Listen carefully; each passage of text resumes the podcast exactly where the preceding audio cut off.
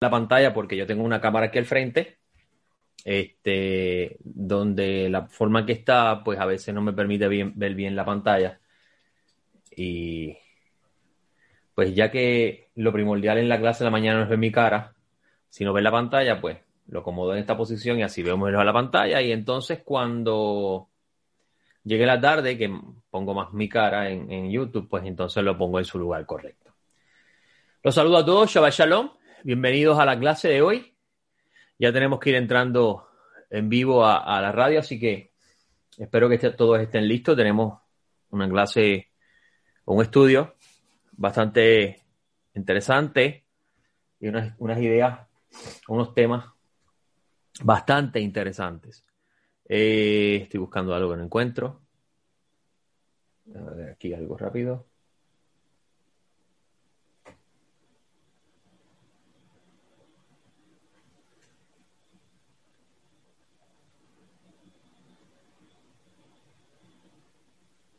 Este, bueno, vamos entonces a comenzar. Vamos a poner la pantalla aquí.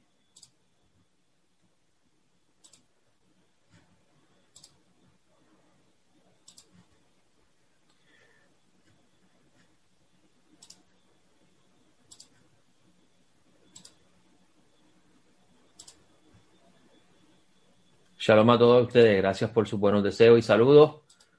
Y un abrazo para todos. Iván, estoy cuadrando en las semanas próximas un viajecito para el área metropolitana, así que te voy a llamar para almorzar. Por esta vez el almuerzo lo pago yo, que siempre estás invitando tú. este, así que te avisaré para confirmarte el día exacto y así puedas ponerlo en tu agenda. Eh, ok, esto está. Creo que entonces podemos comenzar. Vamos a entrar entonces a, la programación.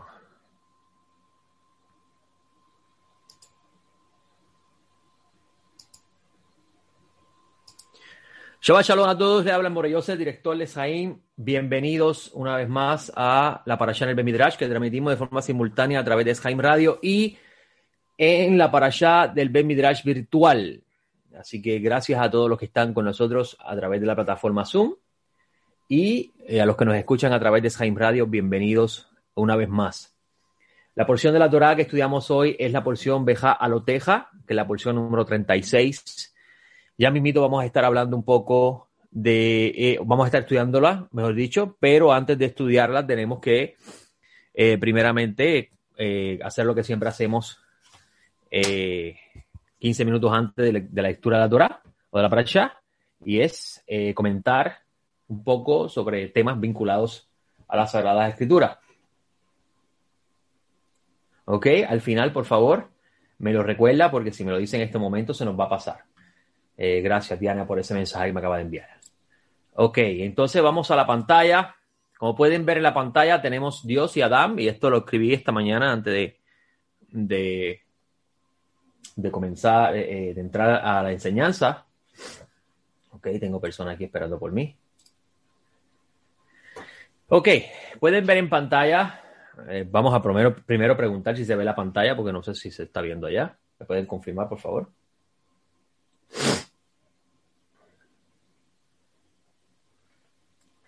Perfecto. Tenemos aquí en pantalla el, eh, a Dios, Elohim. Cuando hablamos de Elohim, en este sentido nos estamos refiriendo al Altísimo, el Odión. ¿Ok? Al Altísimo aunque decimos Elohim, él es, eh, nos referimos al Elión, ¿ok? Si no me equivoco, el león se escribe así. Eh, si no me equivoco, se escribe así. No estoy muy seguro. No recuerdo. Ok.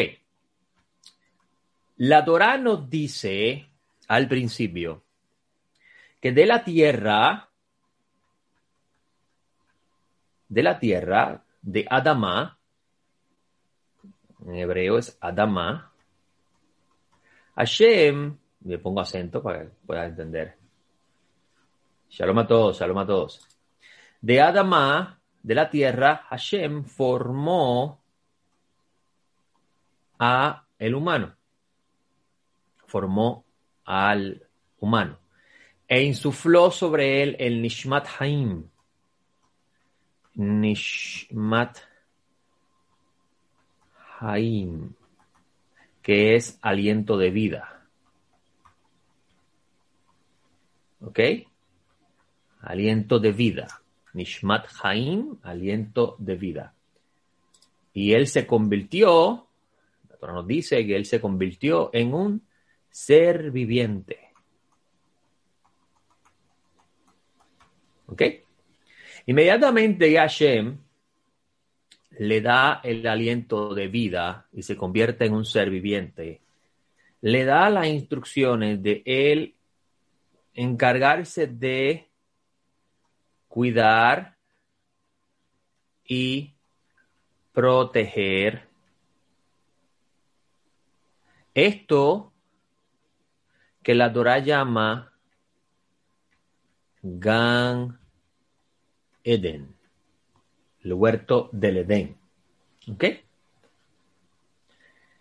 Cuando tú lees este relato de la Torah, tienes que tener en cuenta lo siguiente. El autor del texto es una persona cuyo pensamiento primordial es sacerdotal. ¿Cómo lo sabemos? La utilización de los siete en la creación es eh, algo que le pertenece a la autoridad sacerdotal. ¿Por qué? Porque Hashem le dio la revelación a Moshe y Moshe se la dio a Aarón. Y Aarón se encargó de custodiar mediante su descendencia la revelación. ¿Ok? Por lo tanto, siempre que usted lea en el Tanaj eh, ideas vinculadas a 7, eh, vinculados a 50, etcétera, etcétera, está relacionado al pensamiento sacerdotal. ¿Ok? Él va a presentar, de acuerdo a la revelación que recibe Moshe va a presentar a Adán como un ministro bajo autoridad. ¿Ok? Un ministro, la palabra ministro es Cohen. ¿Ok? Un ministro bajo autoridad. ¿Quién es la autoridad? Elohim es la autoridad. Porque cuando lees el texto de la Torah vas a encontrar que la Torah le dice, eh, eh, el, Eterno le dice a, Adán, de todos los árboles puedes comer, pero el árbol del conocimiento de la ciencia, el bien y el mal no puedes comer, vas a cuidar y proteger el huerto. Es decir, que hay alguien con autoridad que le está dando instrucciones a este Adán de cómo administrar Gan Eden. ¿Ok? cómo administrar Gan Eden, el vuelto del Edén. Esto es importante. ¿Por qué? Porque la Torah nos va a presentar la idea primordial de un ser humano desde el lente sacerdotal, la idea de un ser humano que es un ministro bajo autoridad, pero a la misma vez la Torah nos va a presentar de forma sombría en otros textos, y no la Torah, mejor dicho el Tanaj, por otros profetas.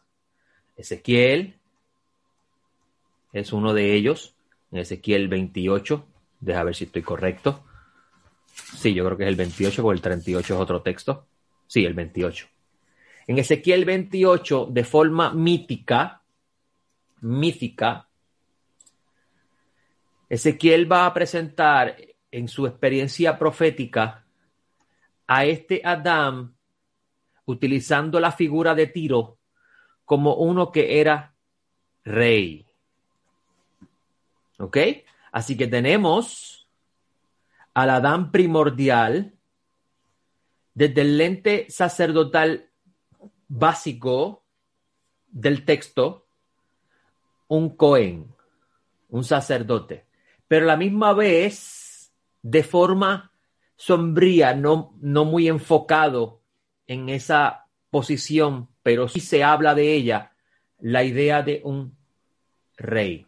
Ahora, ¿por qué el autor del texto se enfoca más en la figura eh, sacerdotal del rey de, Adán y no en la figura eh, eh, la figura de rey de Adán? A ver, ¿qué opinan ustedes? Estamos aquí para pensar y aprender.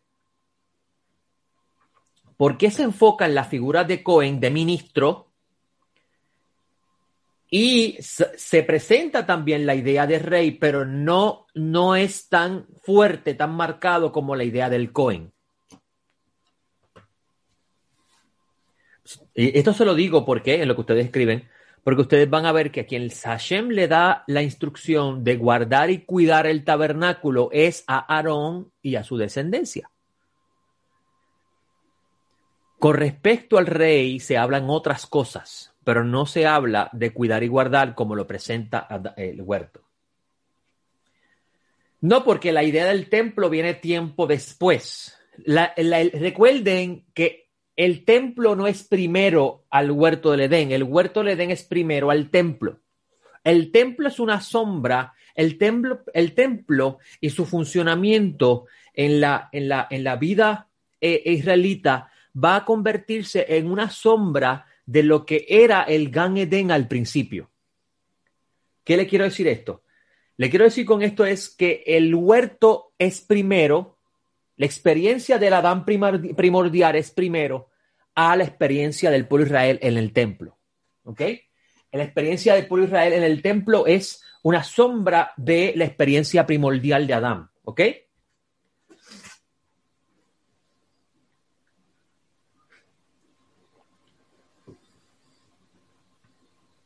Bueno, Isaac, eh, sí, eh, Adán tiene esa responsabilidad, eh, pero más bien la razón de ser es mucho más que esa. Es porque el Cohen, el ministro, es presentado como un hombre bajo autoridad.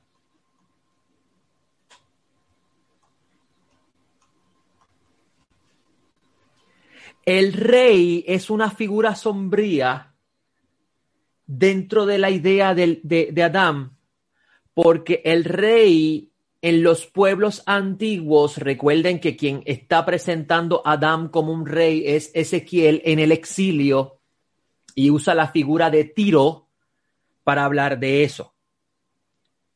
¿Ok? Él usa la figura de Tiro, del rey de Tiro, para presentar esa idea mítica antigua con respecto a Adán.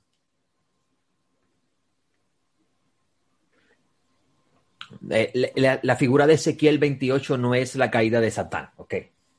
y mucho menos eh, Isaías 14. Como busca presentar la idea, eh, una, la proyección del rey en Ezequiel Adán como rey, bajo la figura de Tiro, es presentar la idea de el rey ser y, buscar ser independiente.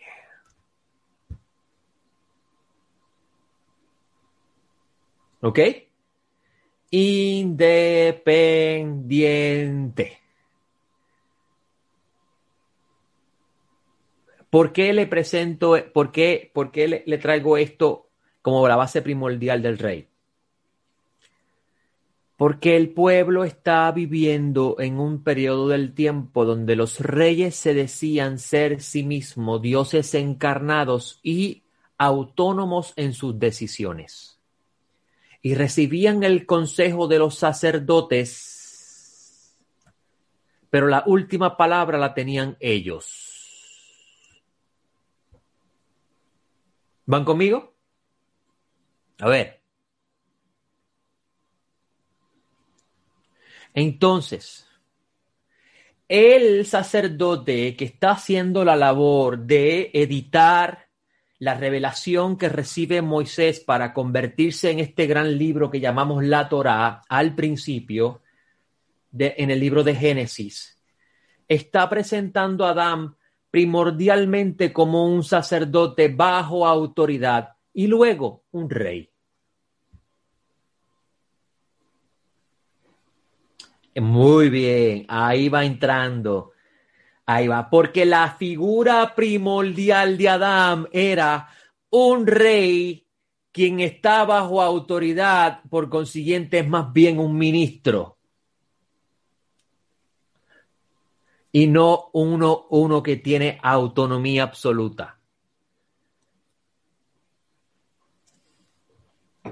¿Van conmigo? Ya van las piezas poniéndose bien interesantes, ¿verdad que sí? Este Adán, que no dice la Torah quién es, por ser terrenal, fracasa. Ahora, ¿cuál fue la función que se le dio a él? La administración de la creación.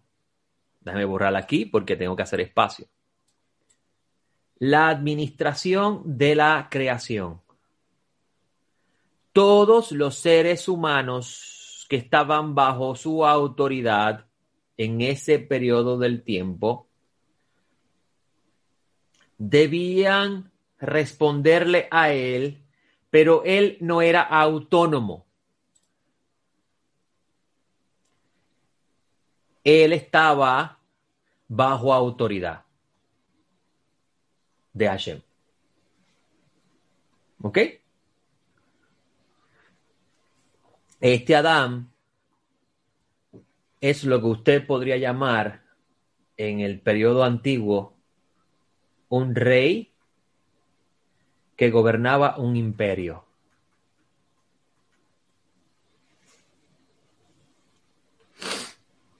Pero sus funciones no eran autónomas, sino que eran más bien concejales Hashem estaba sobre él en autoridad.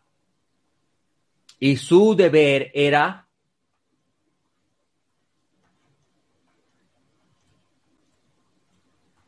beneficiar a sus súbditos. En este sentido, los súbditos eran los pueblos que les rodeaban.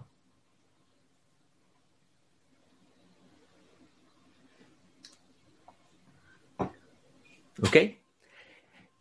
Él simplemente es el canal benefactor de la divinidad.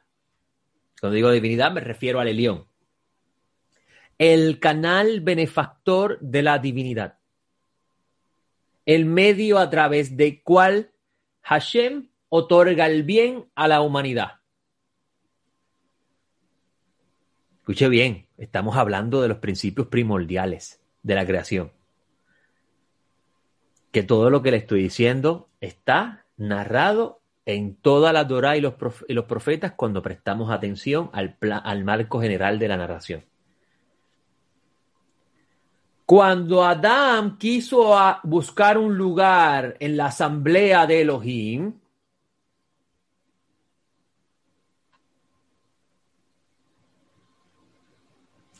Cuando Adán quiso buscar un lugar en la asamblea de Elohim, y ahí me llevas a Isaías 14, que está usando la figura de Nebuchadnezzar para presentar esa idea.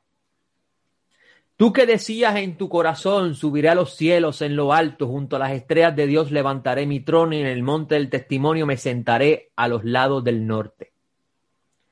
Sobre las alturas de las nubes subiré y seré semejante a Elión.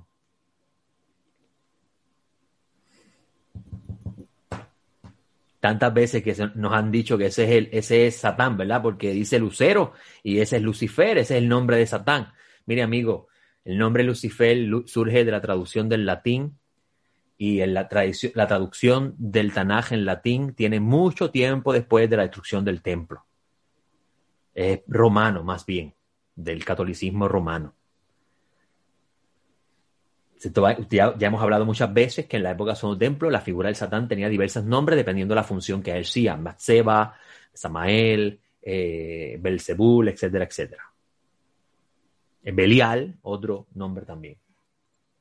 aquí nos está hablando de la caída de, Adán, de, de aquí está hablando de la caída de Adán.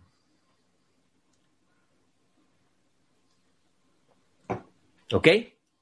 Ahora, aquí se está presentando primeramente la figura de Nabucodonosor, ese es el Pesha, el sentido literal, para apuntarnos mediante la revelación escalonada de los secretos del, del, por qué las cosas son como son. A través de eso, el Eterno, bendito sea, está develando las capas de los misterios para poder entender el plan de la restauración. La tierra fue creada como un lugar bueno. Se le dio a, un humano que era terrenal la autoridad sobre todo, pero ese humano estaba bajo autoridad, la autoridad de Hashem. La Torah no nos dice cuál era el nombre de él, eso es secundario. Lo que la Torah sí nos dice es que un es un ser muy inteligente. ¿Por qué? porque Hashem le llevó todos los animales y le puso nombre, quiere decir que tenía la capacidad de pensar. ¿Ok? Y Adam fue tentado, fue tentado por aquel que tentó al segundo Adán a revelarse al Altísimo y lo logró. Adán se le reveló al Altísimo y obtuvo un conocimiento que estaba prohibido. ¿Por qué estaba prohibido? Porque ese conocimiento le daba a él, y espacio, ese conocimiento le daba a él independencia.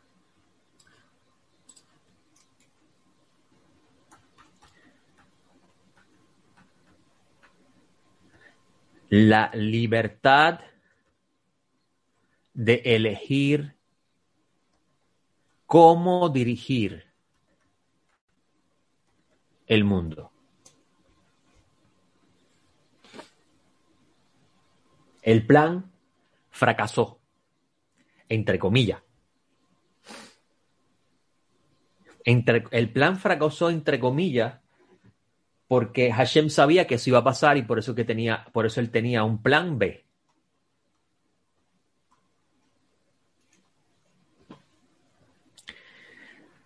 Sobre el plan B hablamos ya mismito. Estamos hablando en el del plan A. Ese es el plan A. a hago al humano a mi imagen y semejanza, tomo a uno e insuflo sobre él aliento de vida, lo pongo sobre toda autoridad, lo convierto en rey, ministro y rey, ministro porque se debe a mí y él tiene que cuidar el, el ecosistema que yo creé para el funcionamiento de mi bondad porque él llamó todo bueno cuando lo creó. Rey porque le, doy, le, otorgo, le delego a él una autoridad para que todos los, todos los pueblos que vivían en su generación o viven en su generación lo respeten.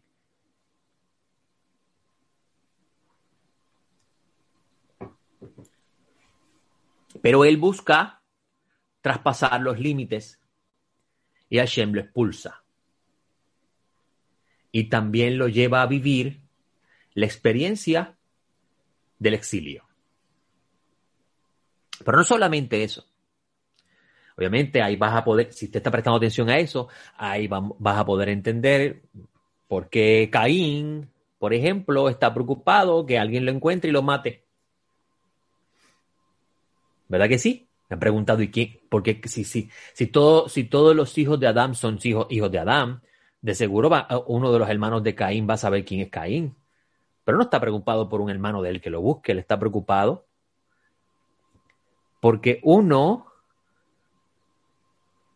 que estaba bajo la autoridad de uno de los pueblos que estaban bajo autoridad de Adán, lo mataran a él, que viene de la descendencia real, de la monarquía.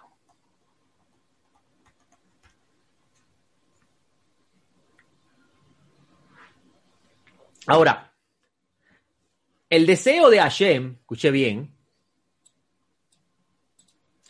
el deseo de Hashem no era que la creación se convirtiera en lo que se convirtió eh, en ese momento, sino que el deseo de Hashem era que la creación fuera un lugar de deleite. Eso es lo que significa Edén. ¿Ok? Esto está muy ancho. Discúlpeme. Que fuera un lugar de deleite. Ese era el deseo de Hashem que la creación fuera un lugar de deleite. Entonces, para convertirlo en un lugar de deleite, Hashem tiene que, eh, tiene que reparar ese error. Y ahí entra en escena el plan B. El plan B es que Hashem le dice a, las, a, la, a la serpiente, que es el tentador, porque no puede no puede haber el concepto de obediencia de, un, de uno bajo autoridad a su autoridad si no existiera la posibilidad de desobediencia. ¿Entienden esa idea?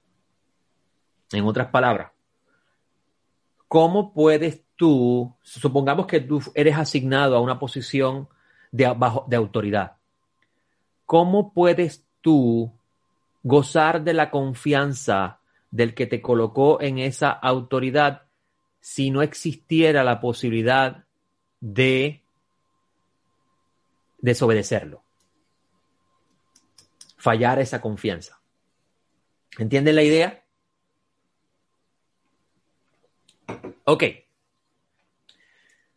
Adán, pues sufre esa caída, y todos nosotros somos descendientes de él, porque cuando Hashem arrasó el mundo por causa de la corrupción, Hashem hizo que sobreviviera un descendiente de Adán llamado Noah. Y la humanidad que tenemos hoy es de la raza adámica. Por eso que usted ve que los arqueólogos han descubierto otras especies de seres humanos que no son Homo sapiens, y nosotros decimos, ¿y cómo cuadramos esto con la Biblia? Y la forma más rápida de reaccionar a todo esto es decir, ese es el diablo que quiere engañar a la gente para, para mostrar que la Biblia no es real. Pero no es eso. Simplemente que los seres humanos que somos nosotros hoy es porque somos descendientes de este Adán.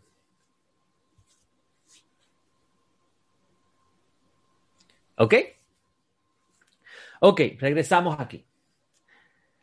Si el, si, el, si el programa fracasa por causa de la rebelión de este que estaba bajo autoridad, Hashem no va a dejar el sistema de esa forma. ¿Por qué? Porque el plan de Hashem es otorgar su bien a todos. Y cómo los humanos que en el tiempo de Adán eran humanoides, podían gozar del bien del ser que creó todo a través de Adán. Adán es la imagen de Dios.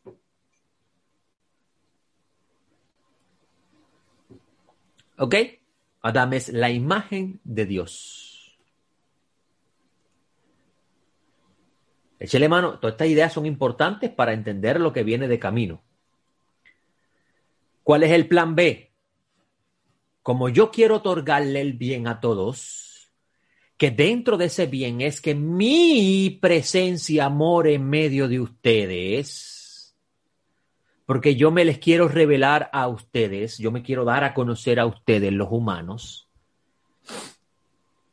Yo quiero relacionarme con ustedes. Simplemente Adam es a quien yo puse a cargo de todos, pero yo quiero relacionarme de forma individual con cada uno de ustedes. Ese es el, deseo de Hashem.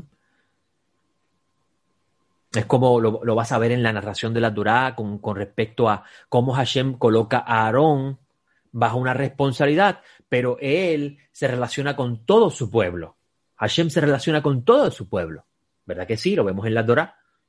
A ver si están conmigo. Como el deseo de Hashem es otorgar su bien a todos, que es, que es la forma de decir, me quiero dar a conocer a todos. Yo, yo creé a los humanos para relacionarme con ellos. Pues Hashem trae un plan B.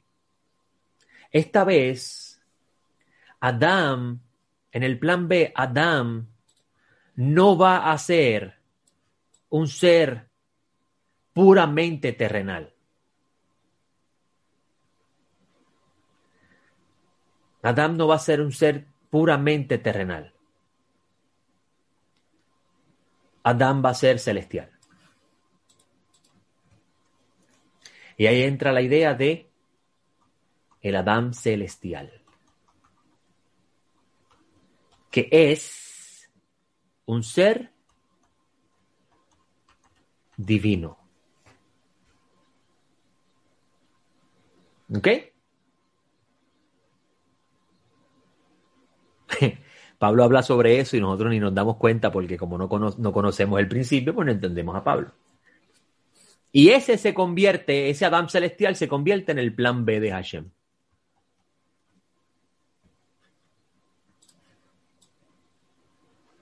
¿Ok?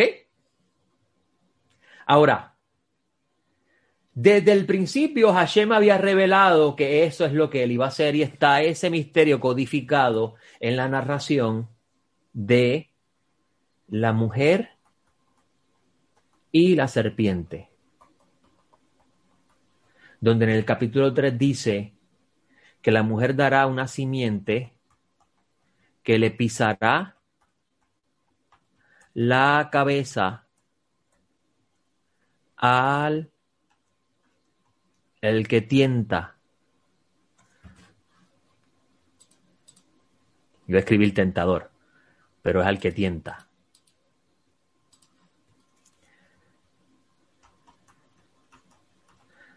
A la rebelión.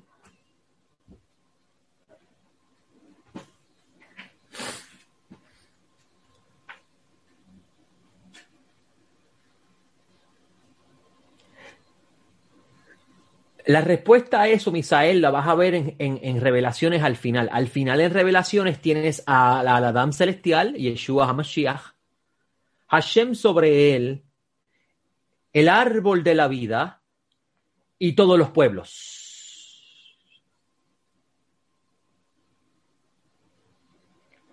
¿Le echas manos a eso? ¿Y qué puedes, puedes interpretar de eso? Hashem se va Hashem se va a relacionar con todos los pueblos como se relacionó en el Adán primordial. Porque lo que una vez fue volverá a ser. ¿Ok?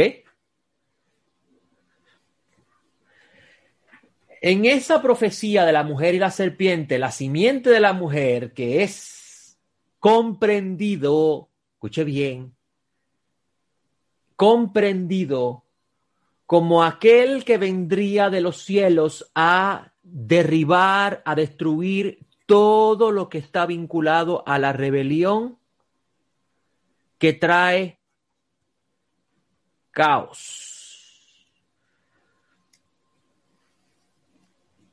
A la rebelión que trae caos. Eso esa idea mítica que está escrita en la Torá, pero que también e, estaba en el, en el subconsciente de todos los pueblos, porque recuerden que esa idea mítica proviene de tiempo antes de Moisés, antes de la entrega de la Torá. Esa idea mítica se riega por todos los pueblos. Y cada, escuche bien, cada rey que nacía, no importa de qué nación, reclamaba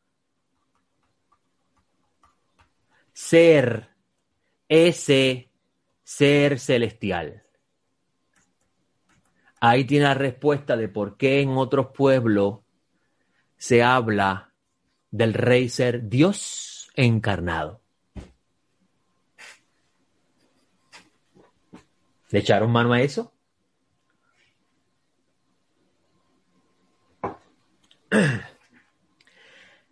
Cada uno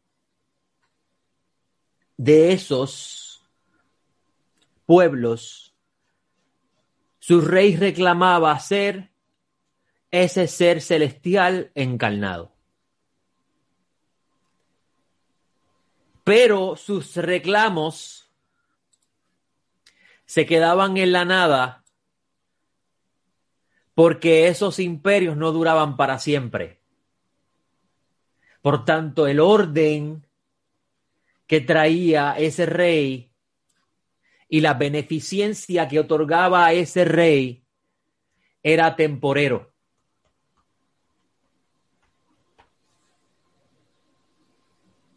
Muy bien, ya le está saltando en la mente todos ellos, ¿ah? Mientras todos esos grandes imperios que eran fuertes, poderosos, que derrimbaban a todas y subyugaban a todos los lugares, y el emperador o el rey o el faraón, póngale el nombre, el título que usted quiera ponerle, porque tiene diferentes nombres, ese título de autoridad, dependiendo del pueblo, o el cacique, allá en, en, en América, acá en América, el cacique, o cuál es el otro, este, bueno, diferentes nombres. Eh, Nabucodonosor no es, no es, un nombre, eh, Nabucodonosor es el nombre de una persona, no es el nombre, de, no es un título de autoridad. ¿Ok? Todos estos reclamaban ser este ser celestial encarnado, del cual se habló de tiempos antiguos que vendría para ponerle fin al desorden que trajo el primer Adán por querer sentarse a la diestra de Hashem bajo su propia autoridad. Y acabo de darme algo de cuenta de algo que me acaba de causar dolor, dolor, dolor. Y es que dije, esto que voy a enseñar, lo voy a grabar y se me olvidó. Acabo de mirar a mi izquierda y me di cuenta que no lo puse a grabar. Así que no lloro delante de ustedes porque tengo que seguir enseñando. Pero yo tenía que grabar esto. Ah, ok. ¿Qué sucede? Que todos ellos morían. Y sus imperios se derribaban y se destruían. Hashem, mientras cada uno está reclamando de diferentes generaciones, ser la manifestación de ese Adán celestial que traería el orden nuevamente, el, el deleite a la tierra. Hashem comienza a develar su plan a través de un hombre llamado Abraham. ¿Qué le dice a él? En ti serán benditas todas las naciones.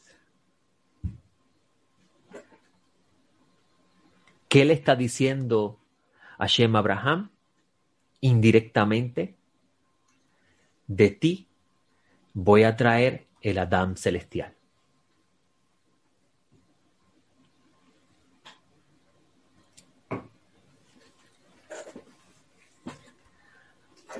De Abraham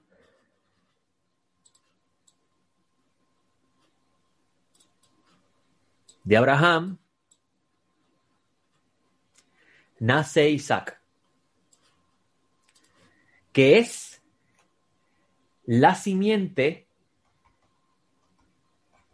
de donde Hashem, Isaac, de donde Hashem va a traer esa bendición que le dio Abraham. Esa palabra de Hashem. De Isaac viene Jacob.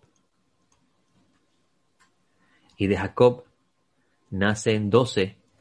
Y de los doce hay uno que se llama Judá. Ahora,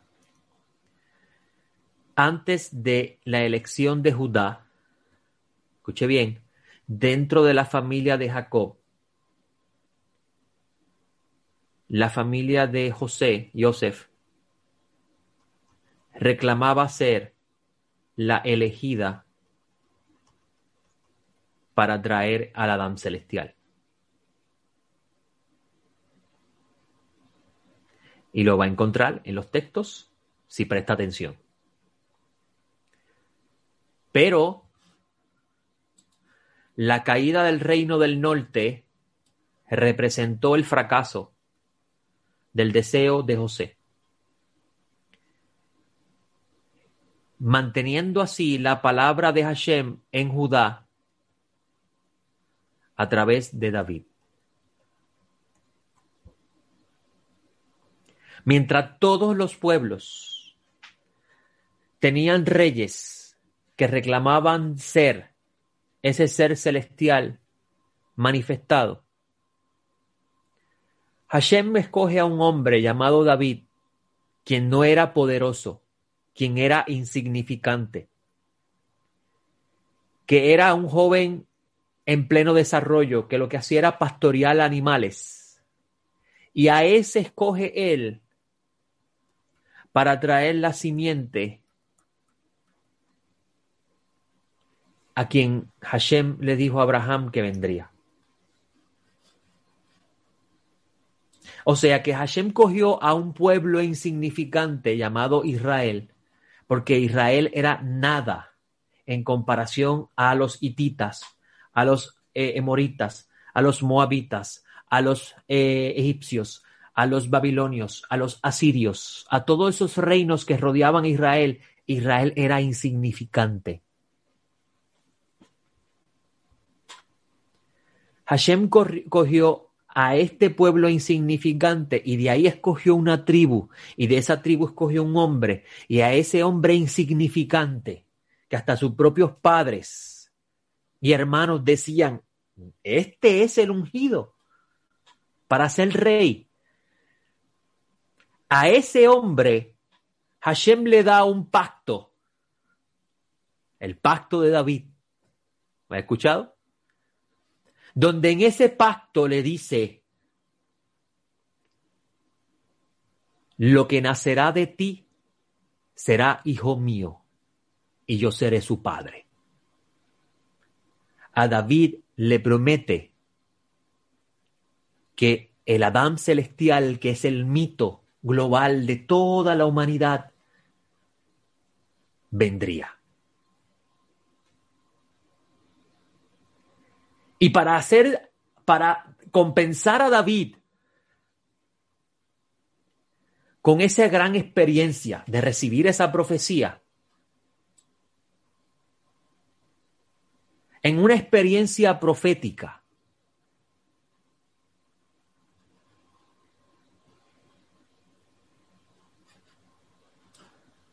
David dice, Yudhei le dijo a mi Señor, Salmo 110. David vio al Adán celestial.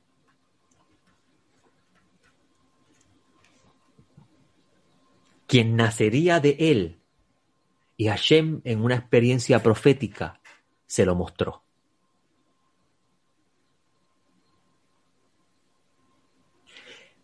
Esto, todo esto que le estoy diciendo, es sumamente importante para entender la Biblia en su contexto. Sí, La escritura es muy buena para enseñarnos sobre la vida y la podemos utilizar para corregir el, error de nuestras acciones, para este, aprender a, a, seguir el camino bueno, pero debemos siempre tomar en consideración el fundamento de la narración. Por eso es que Yeshua decía, escudriñan las escrituras porque os parece que en ellas encuentra vida eterna. Y nosotros cuando estudiamos las escrituras, estamos tratando de entender lo que es la vida eterna. Pero Yeshua dice a esa, a esa generación, mas estas hablan sobre mí.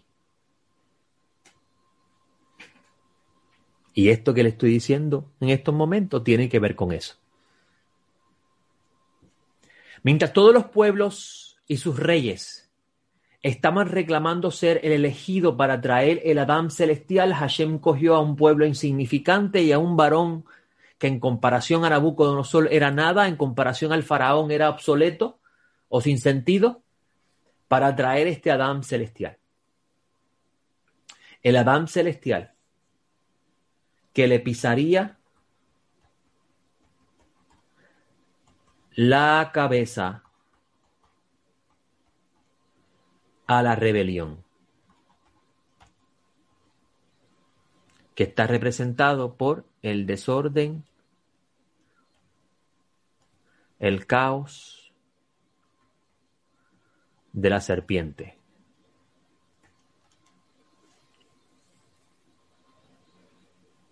¿Ok?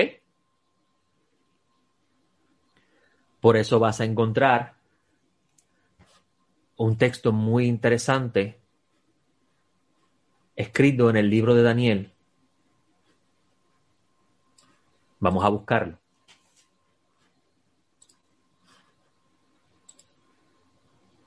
¿Están conmigo hasta aquí? ¿Están entendiendo el tema? ¿Qué le parece lo que están aprendiendo?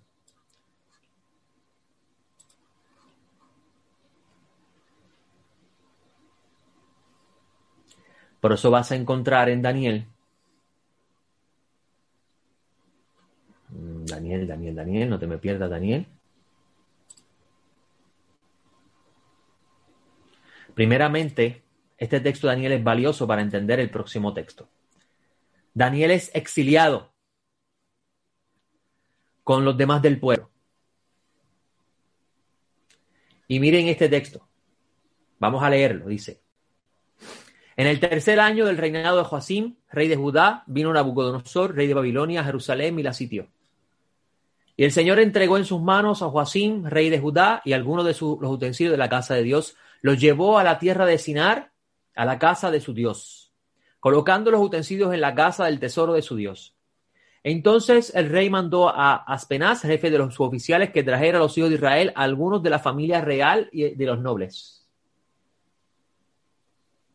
Jóvenes en quienes no hubiera defecto alguno, de buen parecer, inteligentes en toda rama del saber, dotados de entendimiento y habilidad para discernir y que tuvieran la capacidad para servir en el palacio del rey y le mandó que les enseñara, les enseñara la escritura y la lengua de los caldeos.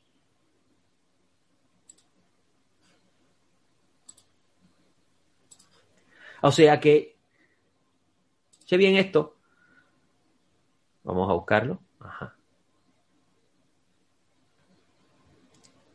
Les enseñara los libros y el idioma de los caldeos. Obviamente hay que enseñar el idioma para que pudieran entender los libros.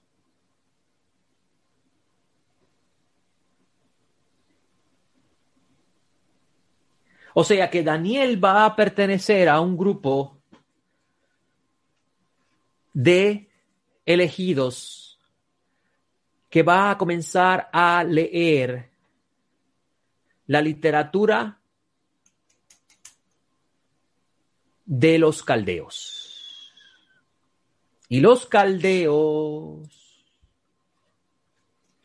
los caldeos, que son llamados babilonios en este contexto, son descendientes de los sumerios, quienes son la eh, el imperio más antiguo o civilización más antigua descubierta al momento. ¿Ok? Y su literatura pasó en las manos de ellos porque ¿cuánto ustedes han escuchado las tablas sumerias?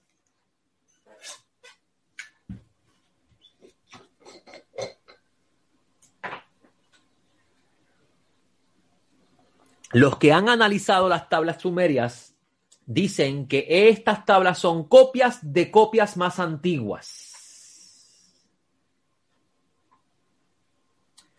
Copias de copias más antiguas. Quiere decir que la escritura que va a aprender Daniel es escritura, libros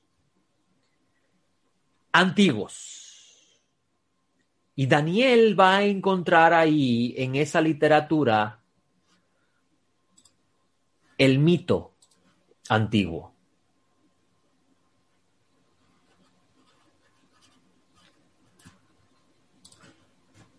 del hombre celestial.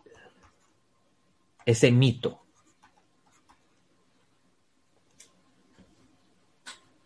¿Ok? Esto es importante porque cuando vamos al capítulo 7 de Daniel, Daniel tiene una visión donde Hashem le revela a él el Adán celestial, que nacería de su pueblo. O sea que Hashem le confirma a Daniel, a Daniel Hashem le confirma el mito a través de una visión, donde en esa visión le dice a Daniel que ese hombre celestial vendría o le confirmaría que ese hombre celestial vendría de Is, de Israel.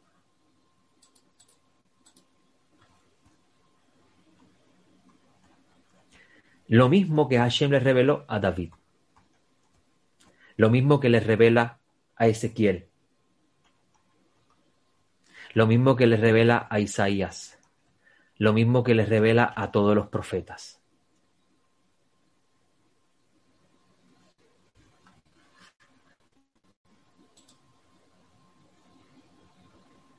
Por eso es que vas a encontrar este texto en Mateo. Y con esto cierro para entrar a la para allá.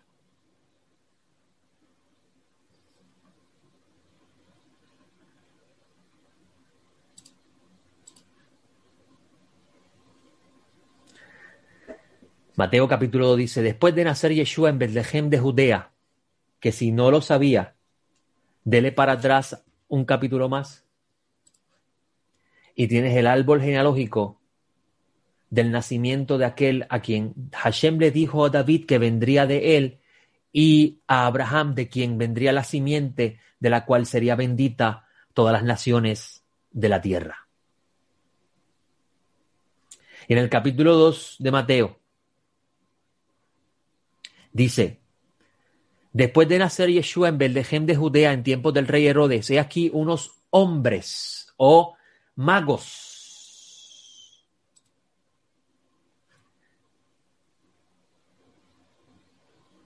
Hombres sabios, orientales, científicos, porque lo que tú llamas magia hoy en día en el tiempo antiguo era ciencia.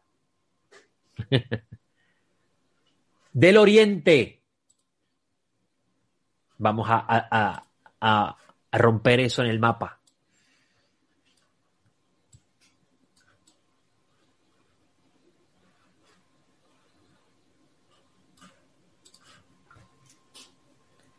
Tenemos a la tierra de Israel aquí.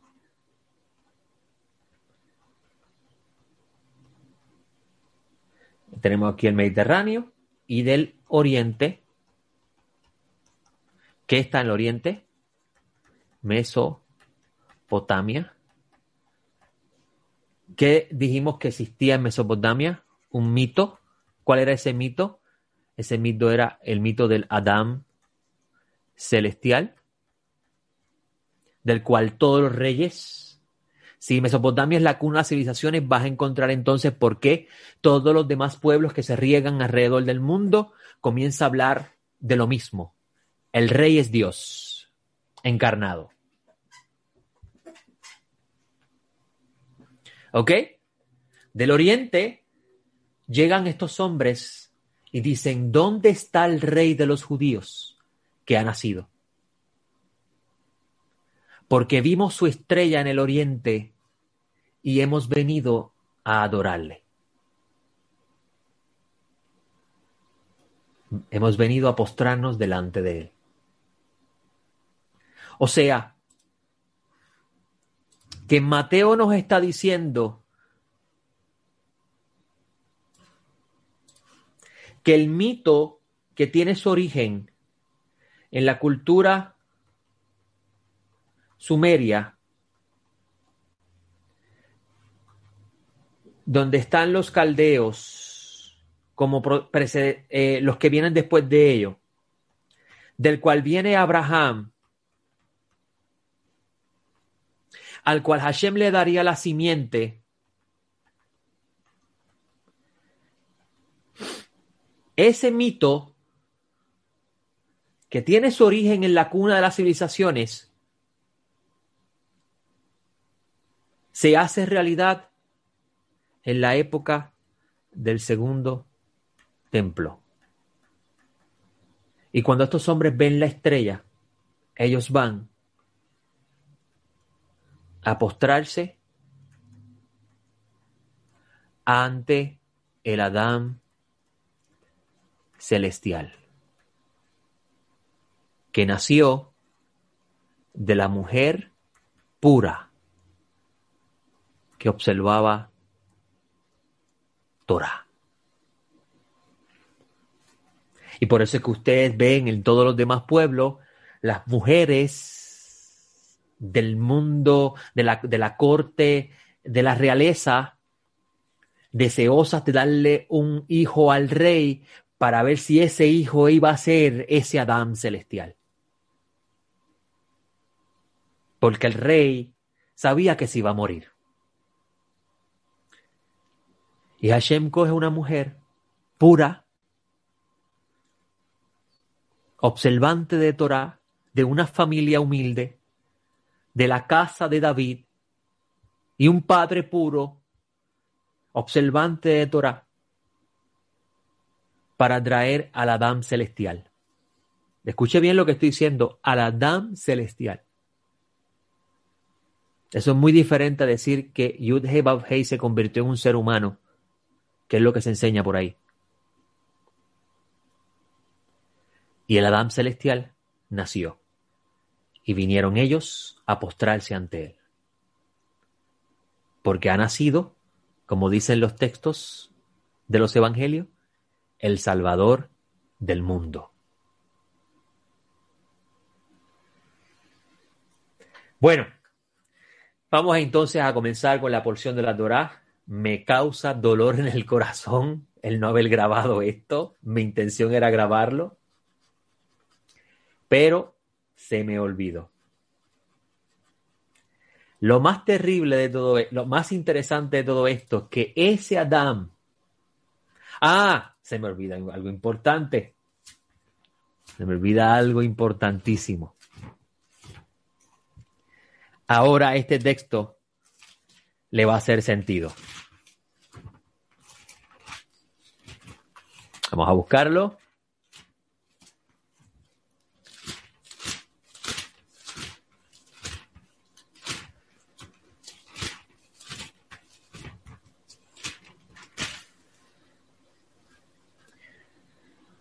Mateo.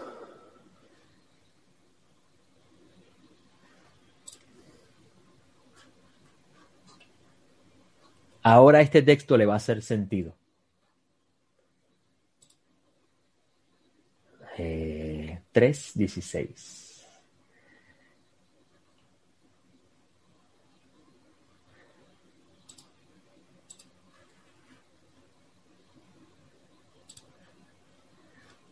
Tres dieciséis.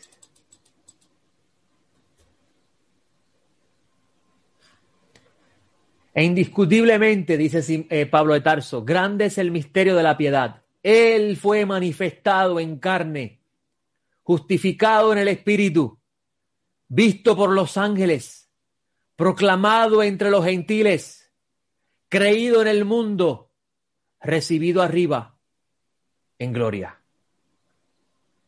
Ahora hace sentido, ¿verdad?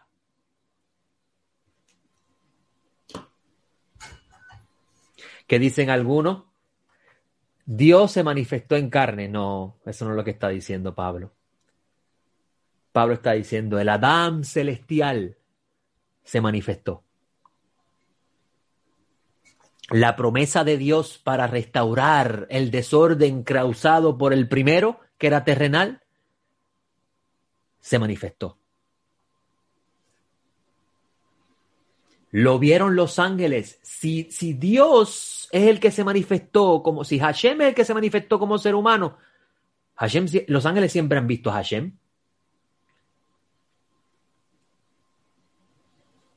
¿Entienden el texto? Espero que sí. Vamos a regresar entonces al principio. Vamos a comenzar la allá de hoy.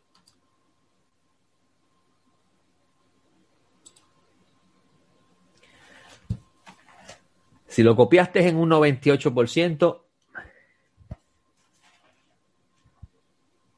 ese es eh, Primera de Timoteo, Primera de Timoteo 3:16.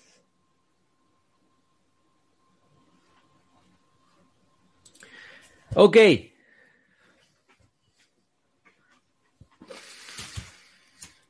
Eh, vamos entonces a buscar la allá de hoy para entonces comenzar la grabación y discutir. Y les tengo que decir que después de esto que acabo de enseñar, no sé cómo se me voy a poder manejar el, el cambiar drásticamente el tema, porque la para allá no es ese tema, pero Hashem me ayudará. Vamos primero a hacer una oración al bendito para que nos dé eh, espíritu, sabiduría y entendimiento para poder leer la Sagrada Torá y poder entender sus mensajes. Sí, ahora sí que sí.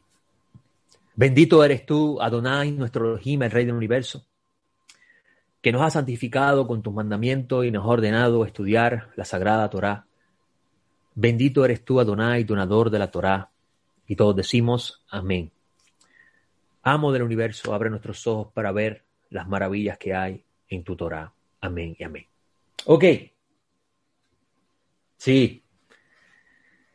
Así es, mi amigo. La luz es muy intensa. Vamos, la porción de la Torah. This meeting is being recorded. Shabbat Shalom a todos, bienvenidos a la Parashá en el Ben Midrash. Les habla el Moreyose. Nos encontramos en el día 20.